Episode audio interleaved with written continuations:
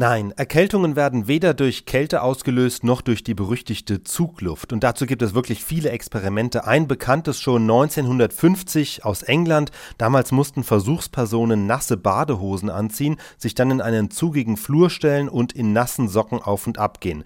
Und dann gab es eine Kontrollgruppe, der das alles erspart blieb. Beide Gruppen wurden anschließend mit typischen Erkältungsviren infiziert und im Ergebnis gab es keinen Unterschied. Die Badehosenfrierer wurden also nicht häufiger krank als die anderen. Jahren.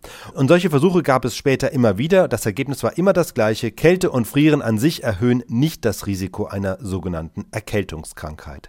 Trotzdem, es gibt im Winter offenbar mehr solcher Erkrankungen und das hat aber offenbar andere Gründe. Die plausibelste Theorie bezieht sich auf die Nase. Die kühlt im Winter bekanntlich häufiger mal aus und das führt dazu, dass die empfindlichen Schleimhäute schlechter durchblutet sind. Es zirkulieren weniger Abwehrzellen als in einer warmen Nase und dadurch haben es Erkältungsviren leichter ins Gewebe einzudringen. Das heißt, für empfindliche könnte es eine Option sein, sich für Tage wie diese einen Nasenwärmer zuzulegen.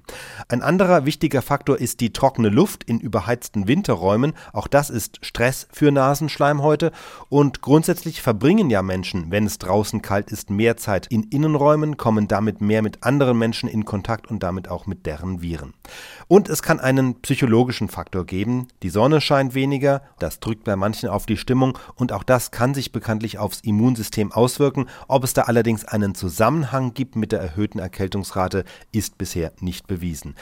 Der Punkt ist aber auch der, in dem Moment, wo auch nur eine dieser Ursachen zu mehr Erkältungen führt, ob es jetzt die trockene Luft ist oder was auch immer, erhöht sich natürlich auch die Ansteckungsgefahr für den Rest der Bevölkerung, weil insgesamt mehr Viren in der Luft sind. Und der Klassiker ist da natürlich das Wartezimmer beim Arzt.